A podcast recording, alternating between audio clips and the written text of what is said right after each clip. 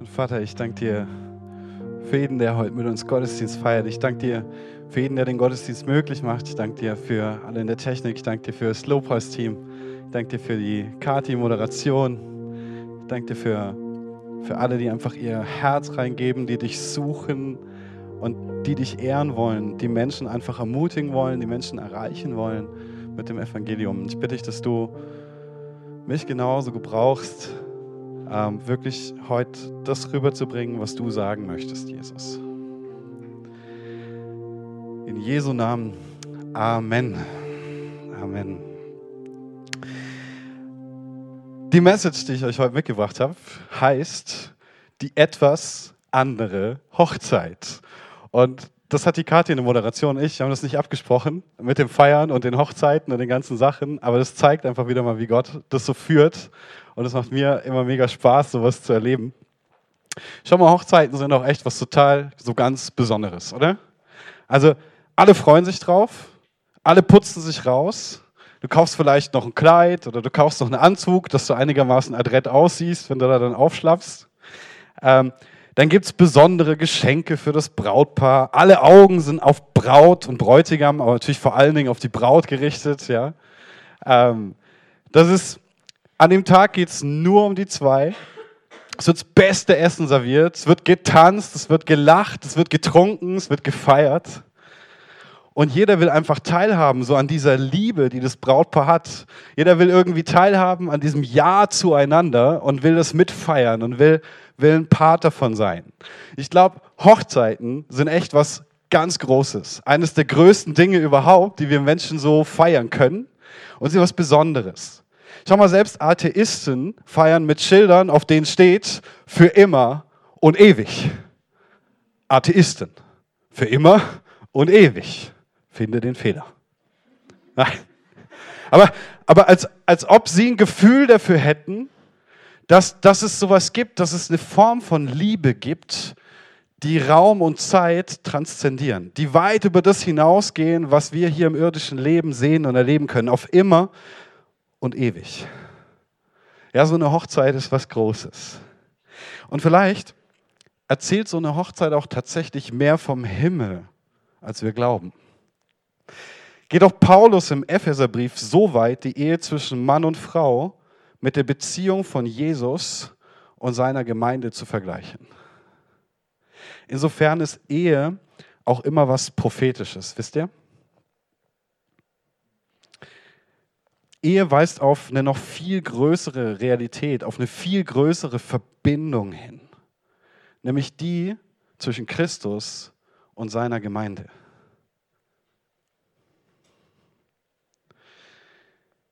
Habt ihr gewusst, dass die Bibel mit einer Hochzeit beginnt? Und habt ihr gewusst, dass die Bibel mit einer Hochzeit endet? Das ist so krass. Bei allem, was Gott sagt im Schöpfungsbericht, da sagt er immer, er schafft das Licht und es war gut, heißt es. Er schafft die Erde und siehe, die war gut. Er schafft die Pflanzen und die Tiere und siehe, es war gut. Wisst ihr, wann er sagt, und siehe, es war sehr gut? Sieh, es war sehr gut, sagt Gott erst, nachdem er Eva geschaffen hat und sie zu Adam bringt. Erst jetzt war die Schöpfung vollendet. Erst jetzt war es sehr gut. Es ist die Hochzeit von Adam und Eva, wenn du so möchtest.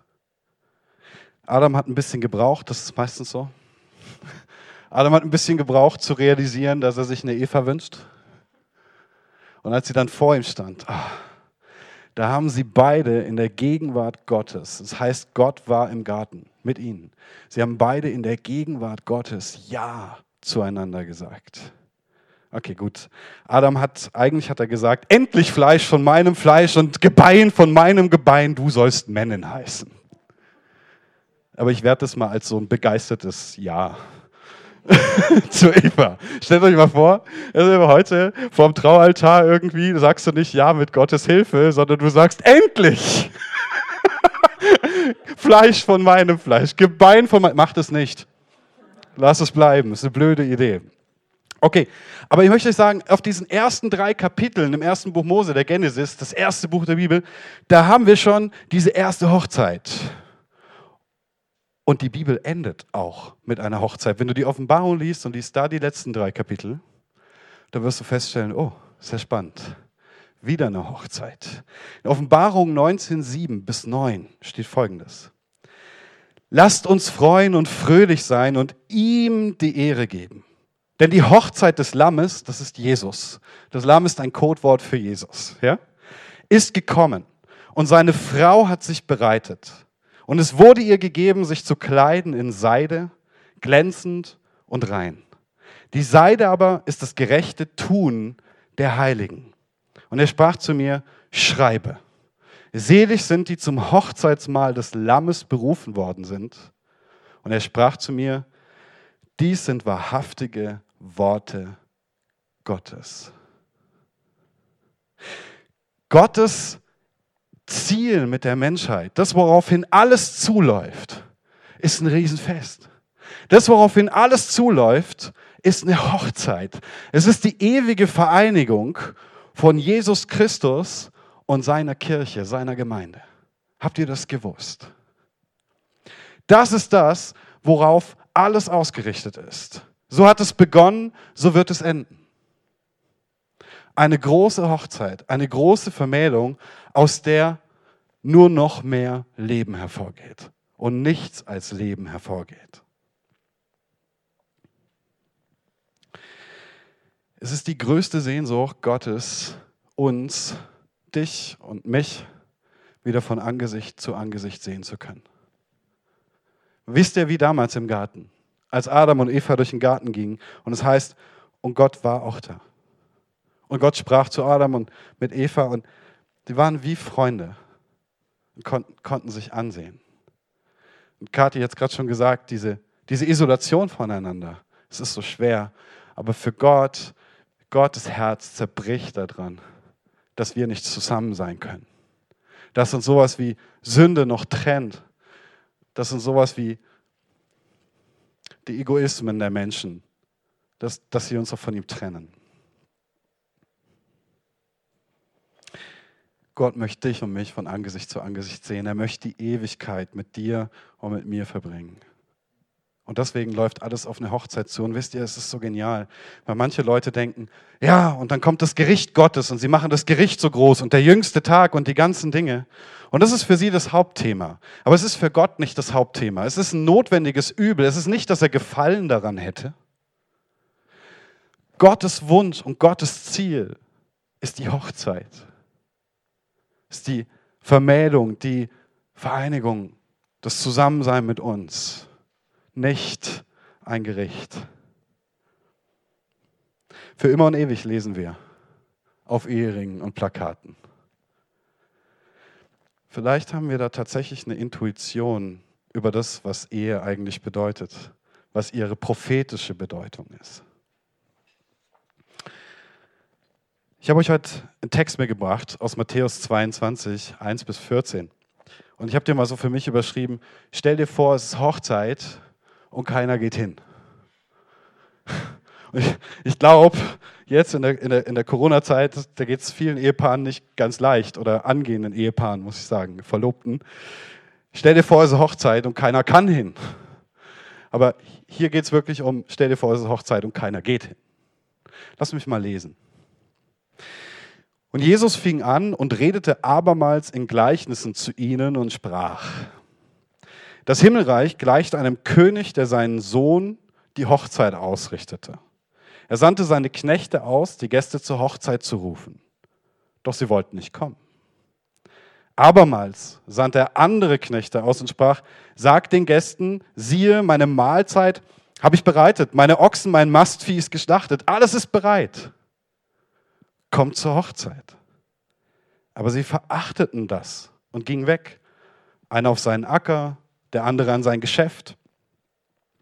Die übrigen aber ergriffen seine Knechte, verhöhnten sie und töteten sie. Da wurde der König zornig, schickte seine Heere aus und brachte diese Mörder um und zündete ihre Stadt an. Dann sprach er zu seinen Knechten, die Hochzeit ist zwar bereit, aber die Gäste waren es nicht wert. Darum geht hinaus auf die Straßen, ladet zur Hochzeit ein, wen ihr findet. Und die Knechte gingen auf die Straßen hinaus, brachten zusammen alle, die sie fanden, böse und gute.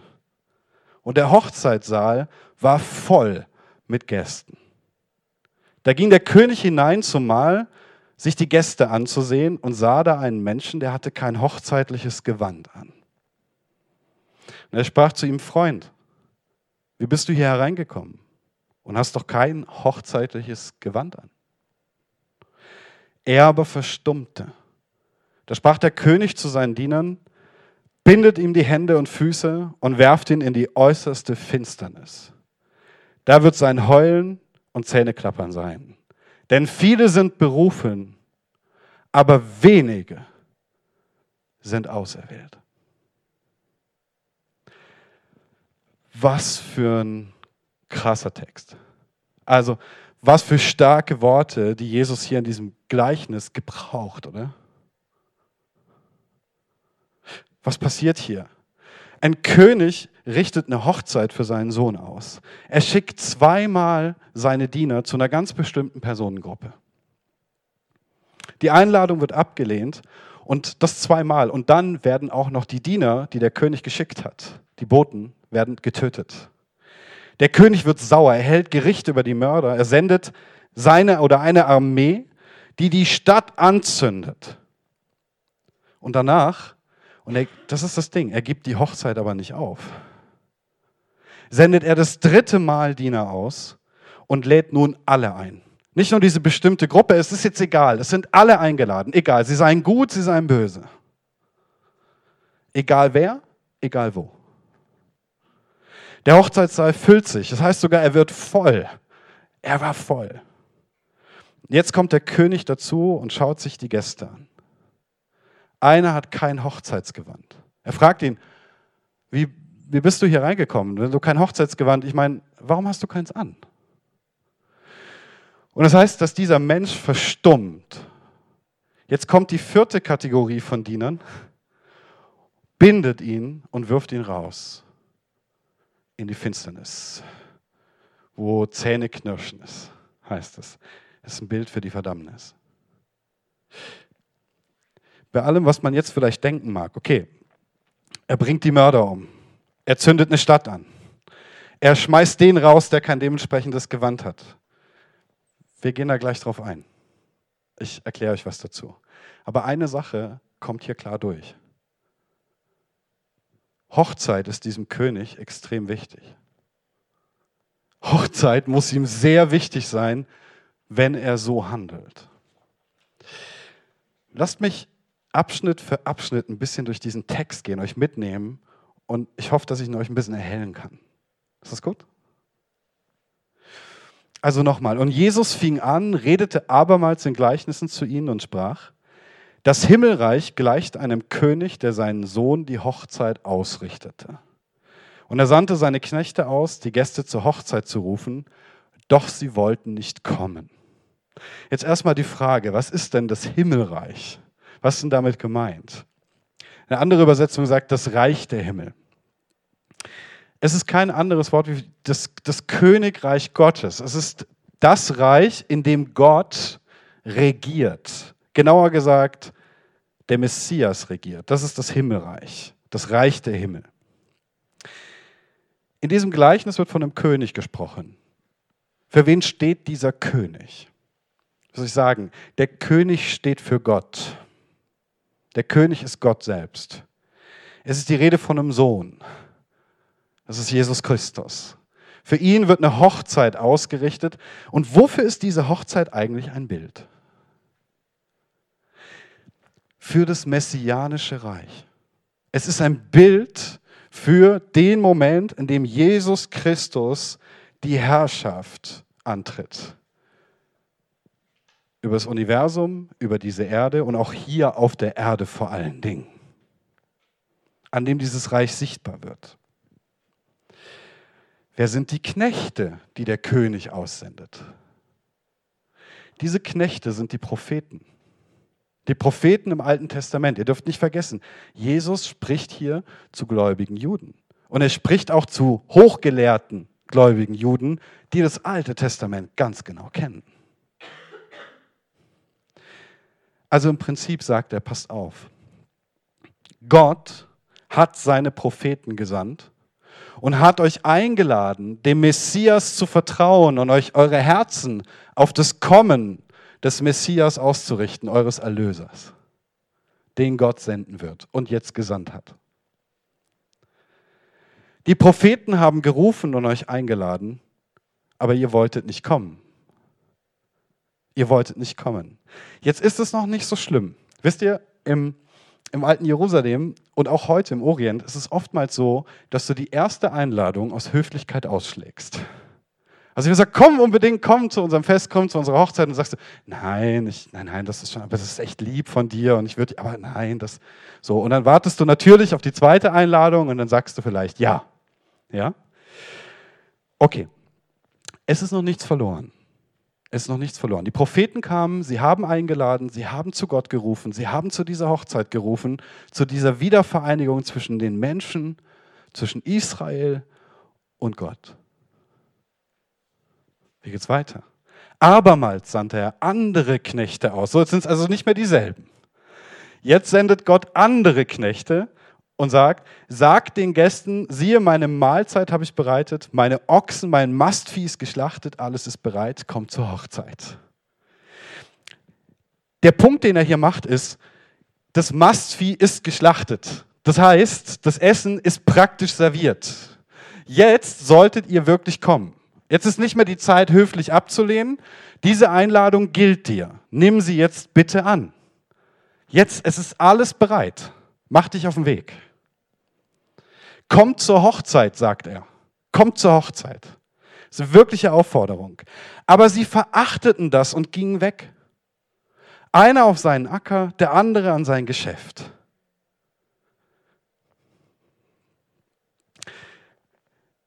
Die Leute Israel, von dem hier die Rede ist, hat die Einladung von Gott verachtet.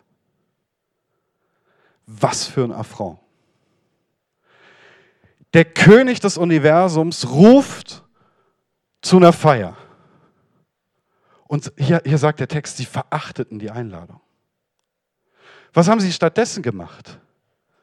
Die haben sich um ihr Business gekümmert, um sonst gar nichts. Der eine ist auf seinen Acker, der hat geguckt irgendwie, der andere hat sein, seinen Geschäften nachgegangen, hat geguckt, dass er ein bisschen Kohle macht. Ja? Und jetzt gibt es einen kleinen Rest. Was tut der? Der verhöhnt die Boten, die der König gesandt hat. Er verhöhnt die Boten Gottes. Wer sind diese zweiten Knechte hier? Wer wird hier verhöhnt und getötet, heißt es dann. Die zweiten Boten ich nenne es die zweite Welle der alttestamentlichen Propheten und da, wo sie es überschneidet mit den neutestamentlichen, ist es Johannes der Täufer. Johannes der Täufer und vielleicht auch Jesus.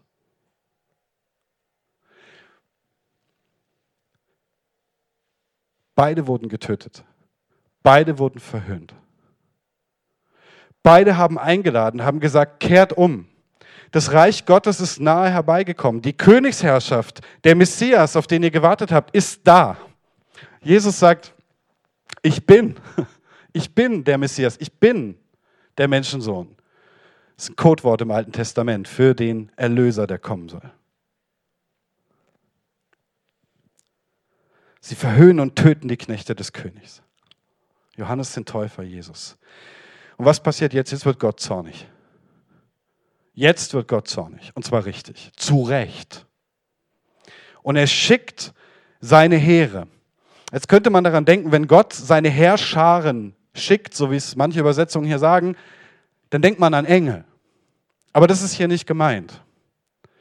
Er schickt seine Heere, er bringt die Mörder der Propheten und seines Sohnes um und er zündet die Stadt an. Das sind ganz schön heftige Worte, die Jesus hier ausspricht.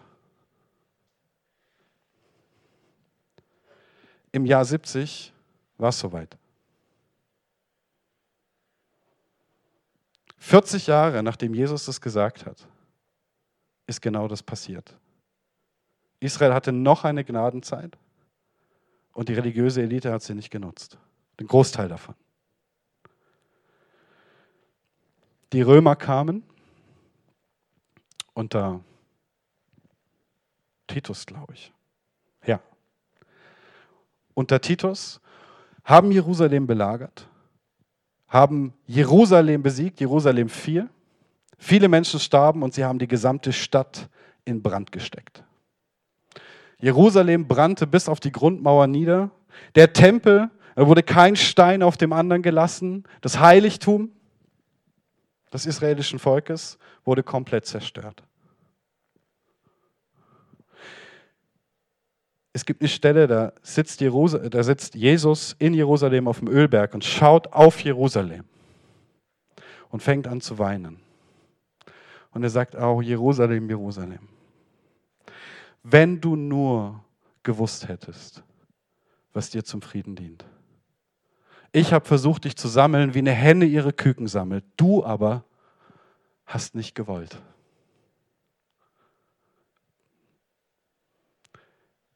Es macht Gott keinen Spaß, dieses Gericht auszusprechen, dieses Gericht zu vollziehen. Aber es kam, die Worte von Jesus hier sind hochprophetisch.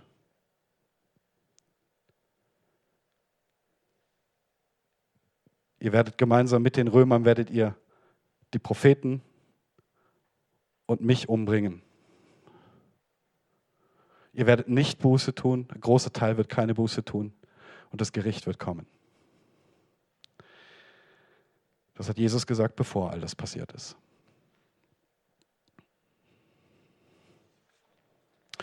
Dann sprach er zu seinen Knechten, die Hochzeit ist zwar bereit, aber die Gäste waren es nicht wert sagt der König. Darum geht hinaus auf die Straßen und ladet zur Hochzeit ein, wen ihr findet. Und die Knechte gingen auf die Straßen hinaus, brachten zusammen alle, die sie fanden, böse und gute, und der Hochzeitssaal war voll mit Gästen. Ich finde das einen starken Satz, die Gäste waren es nicht wert. Das ist echt krass. Aber, aber es stimmt. Sie waren die Einladung nicht wert weil sie haben sich nicht darum gekümmert. Das heißt, sie haben den König verachtet, seine Einladung verachtet, für nichts geachtet. Stattdessen haben sie einfach nur gemacht, worauf sie Bock hatten und sind ihren egoistischen Zielen nach. Aber hier heißt es auch, er spricht wieder zu seinen Knechten. Und die sind wieder andere, ne? Ihr wisst ja, die vorigen Knechte sind umgebracht worden. Die Knechte, jetzt diese dritten Knechte, die kommen, sind wieder andere. Wer ist das? Es sind die Apostel. Jesus sagt hier komplett die Zukunft voraus. Er sagt komplett voraus, wie sich alles entfalten wird, dass Jerusalem Gericht äh, verfallen sein wird, dass ein Gericht kommen wird, dass die Apostel berufen werden, dass diese dann anstelle von anderen ausgesandt werden, um die Menschen zur großen Hochzeit einzuladen. Er sagt das alles voraus in diesem einen Gleichnis. Es sind die Jünger Jesu. Das sind diese dritten Knechte. Sie sollen jetzt aber nicht nur Israel einladen, denn das, das war die erste Einladung. Die galt nur Israel, ganz exklusiv. Jetzt sollen sie alle einladen. Also auch Israel, aber auch alle anderen. Alle Nationen, alle Menschen werden zur Vermählung von Christus und seiner Braut eingeladen. Alle. Alle Menschen sollen jetzt Teil des messianischen Reichs werden alle, die sich rufen lassen, seien sie gut oder böse.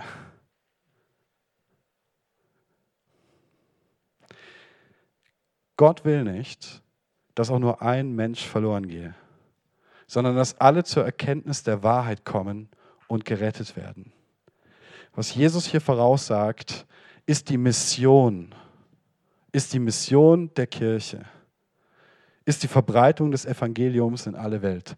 Gott möchte nicht, dass auch nur ein Mensch verloren gehe. Nur ein Mensch nicht Teil dieses großen Festes am Ende der Zeit ist. Und hier auch prophetisch. Er sagt, der Hochzeitssaal ist voll mit Gästen. Was er damit sagt, ist, viele Menschen werden sich zu Jesus bekehren. Viele Menschen werden ihr Vertrauen ins Evangelium setzen Die, die er sendet, diese dritten Knechte, werden viele, viele, viele Menschen erreichen. Und dieses Mal wird der Hochzeitssaal nicht leer sein. Dieses Mal werden sowohl aus den Nationen als auch aus Israel selbst viele kommen. Und der Raum wird voll sein. Es wird ein riesen, riesen Fest.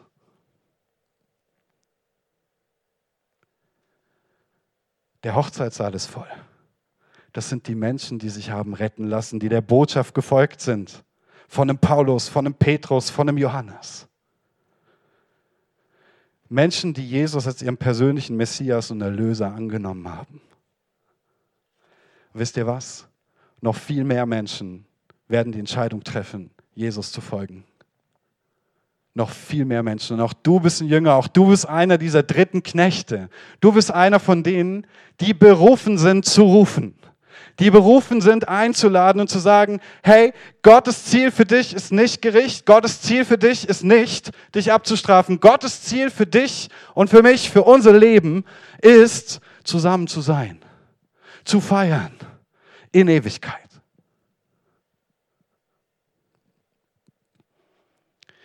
Da ging der König hinein zumal, sich die Gäste anzusehen, und sah da einen Menschen, der hatte kein hochzeitliches Gewand an. Sprach zu ihm, Freund, wie bist du hier hereingekommen? Hast doch kein hochzeitliches Gewand an. Er aber verstummte. Da sprach der König zu seinen Dienern, bindet ihm die Hände und Füße, werft ihn in die äußerste Finsternis, da wird sein Heulen und Zähneklappern sein. Viele sind berufen, aber wenige sind auserwählt wieder eine harte Stelle. Das Krasse ist, der König geht jetzt hinein. Die Gäste sind versammelt. Das heißt, Gott kommt dazu. Und der Text sagt, um sich die Gäste anzusehen. Das heißt, er schaut ganz genau, wer ist hier bei der Hochzeit meines Sohnes. Wer ist wie gekleidet, wer ist wie hier. Und dann entdeckt er diesen einen, der keine Kleider hat und schaut ihn an. In diesem Anschauen liegt noch was anderes. Es ist der Moment in der Geschichte, an dem wir Gott endlich wieder von Angesicht zu Angesicht sehen. Es ist der Moment, nach dem Gott sich so sehnt. Nicht entfernt, irgendwie auch indirekt, direkt über den Heiligen Geist zu kommunizieren. Nein, von Angesicht zu Angesicht. Gott wird dir in die Augen schauen und du wirst Gott in die Augen schauen. Endlich wieder zusammen. Aber er sieht diesen einen, der passt nicht rein. Der hat kein Hochzeitsgewand an, der hat keine Feierkleider an. Und er geht hin, er nennt ihn Freund, er sagt, Freund, wie bist du hier reingekommen? Wieso, wieso hast du kein Hochzeitsgewand an?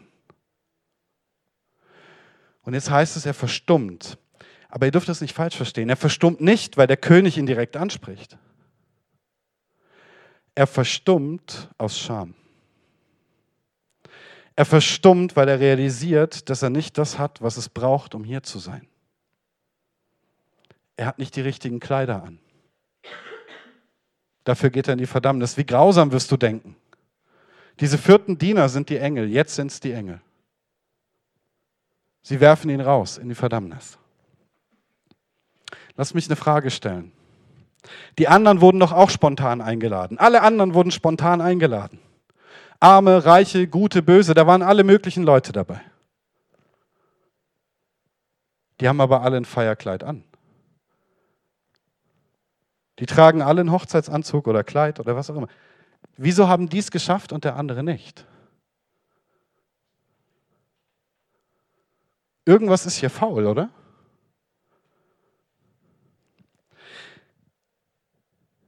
Wenn die anderen Zeit hatten, ein Feierkleid zu besorgen, oder wenn die irgendwie an ein Feierkleid gekommen sind. Warum er nicht? Weil er den König gar nicht ehrt. Wenn alle die Möglichkeit hatten, es zu tun und alle haben es gemacht, außer er, dann sagt das uns eine Sache. Er ehrt den König nicht, er ehrt den Bräutigam nicht und er ehrt die Braut nicht.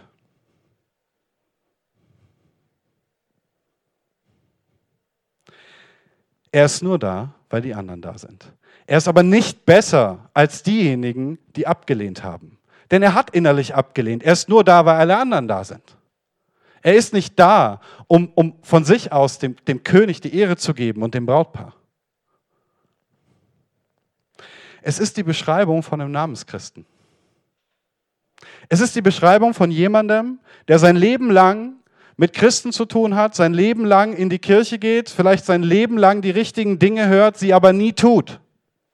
Es ist die Beschreibung von jemandem, der das Evangelium tausendmal gehört hat, aber sich nie entschieden hat, sein Leben Jesus anzuvertrauen. Ja, er ist dabei. Aber er fällt auf an dieser Hochzeit. Denn er hat keine reinen Kleider, er hat keine Hochzeitskleider an. Es ist jemand, der Jesus nie nachgefolgt ist. Ich werde dazu gleich noch was sagen, weil das für manche trotzdem noch hart klingt. Ich weiß das. Lass mich dir trotzdem sagen, Gott lädt dich und mich zu seiner Hochzeit ein. Das größte Fest aller Zeiten, der Zielpunkt, auf den die ganze Menschheit zuläuft, die gesamte Schöpfung, die Vollendung der zweiten Schöpfung nennt das die Bibel. Gott lädt dich ein, eine ewige Verbindung mit Christus einzugehen, nicht einfach irgendwie mitzulaufen, sondern selber persönlich diese Verbindung mit ihm einzugehen. Er lädt dich ein, Teil seiner königlichen Familie zu werden. Er lädt dich ein, ewiges Leben zu empfangen, auf das euch der Tod dann eben nicht mehr scheidet.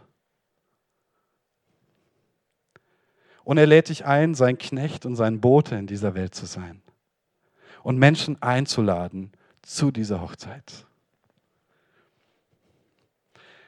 Und jetzt lasst mich nochmal auf die Kleidersache eingehen und dann versteht ihr noch ein bisschen mehr, wieso Gott hier vielleicht sehr klar reagiert hat, dieser König. Vielleicht denkst du auch, ich habe keine passenden Kleider. Dazu möchte ich dir unbedingt noch was sagen. Mach dir keine Sorgen, denn der König in diesem Gleichnis sagt, es ist alles vorbereitet. Wenn Gott sagt, es ist alles vorbereitet, dann meint er damit auch wirklich alles. Der Prophet Jesaja sagt, ich freue mich im Herrn. Meine Seele ist fröhlich in meinem Gott, denn er hat mir die Kleider des Heils angezogen und mich mit dem Mantel der Gerechtigkeit gekleidet wie ein Bräutigam mit priesterlichem Kopfschmuck geziert, wie eine Braut, die mit ihrem Geschmeide prangt.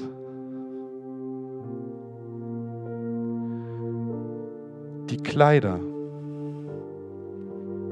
die musste keiner selber bringen. Die Kleider haben sie vom König bekommen. Alles, was sie dafür tun mussten, war Jesus Vertrauen. Alles, was sie dafür tun mussten, war ihr Leben Jesus anvertrauen und um Vergebung ihrer Sünden zu bitten. Und das ist das, was dieser eine nicht getan hat. Er hat weder um Vergebung der Sünden gebeten, noch hat er Jesus sein Leben anvertraut. Wie kann er dann bestehen vor einem heiligen Gott? In einer heiligen Versammlung, an einem heiligen Tag, an dem heiligsten Tag der Geschichte, der heiligsten Hochzeit aller Zeiten.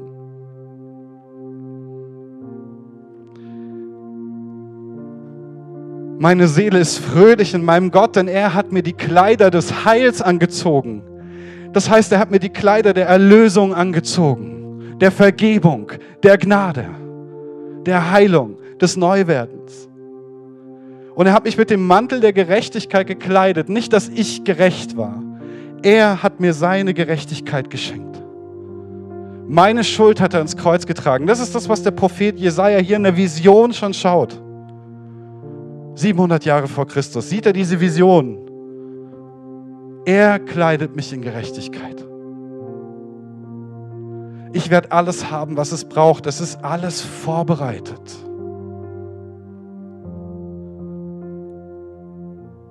wie ein Bräutigam, priesterlichem Kopfschmuck geziert, wie eine Braut, die in ihrem Geschmeide prangt. Wie passend. Offenbarung 3,5 steht, da sagt Jesus zu seiner Gemeinde, wer überwindet, soll mit weißen Kleidern angetan werden.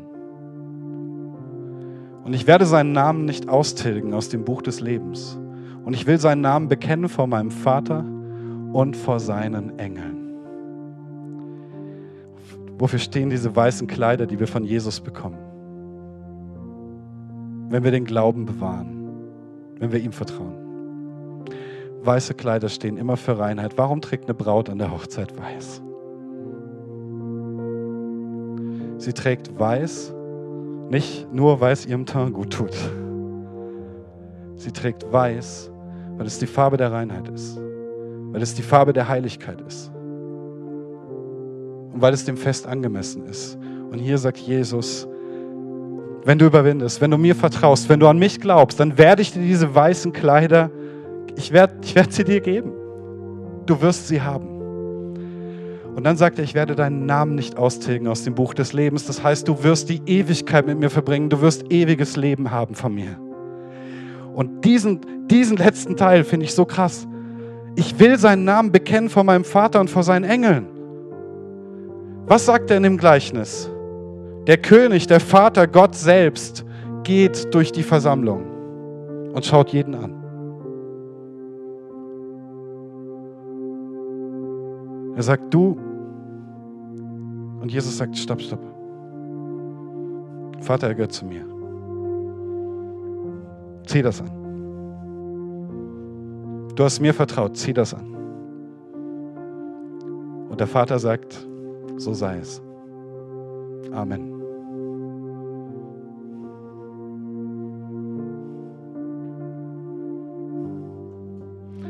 Er macht uns gerecht.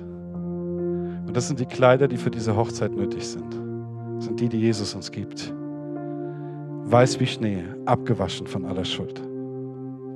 Feierkleider aus Samt, aus Leinen. Wunderschön. Es gibt ein altes Kirchenlied, das heißt Christi Blut und Gerechtigkeit. Hör mal auf den Text. Christi Blut und Gerechtigkeit, das ist mein Schmuck und Ehrenkleid. Damit will ich vor Gott bestehen, wenn ich werde zum Himmel eingehen. Christi Blut und Gerechtigkeit, das ist mein Schmuck und Ehrenkleid. Damit will ich vor Gott bestehen, vor dem König, wenn ich werde zum Himmel eingehen. Gott ist so geduldig mit uns, Gott ist so geduldig mit mir, mit dir und er gibt uns viele, viele Chancen. Er wartet auf dich schon lange. Wirst du der Einladung folgen, die ich dir heute überbracht habe? Wirst du der Einladung folgen, die Gott ausgesprochen hat, dass er mit dir zusammen sein kann in Ewigkeit? Wenn du findest, ja, ich möchte dieser Einladung folgen, dann bet mir nach. Jesus, ich bitte dich um Vergebung. Ich bitte dich, vergib mir meine Sünden. Vergib mir, wo ich deine Einladung nicht angenommen habe.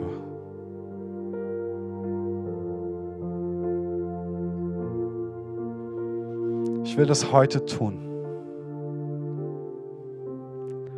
Jesus, ich danke dir, dass du am Kreuz für meine Schuld gestorben bist. Und dass ich deine Gerechtigkeit empfangen darf.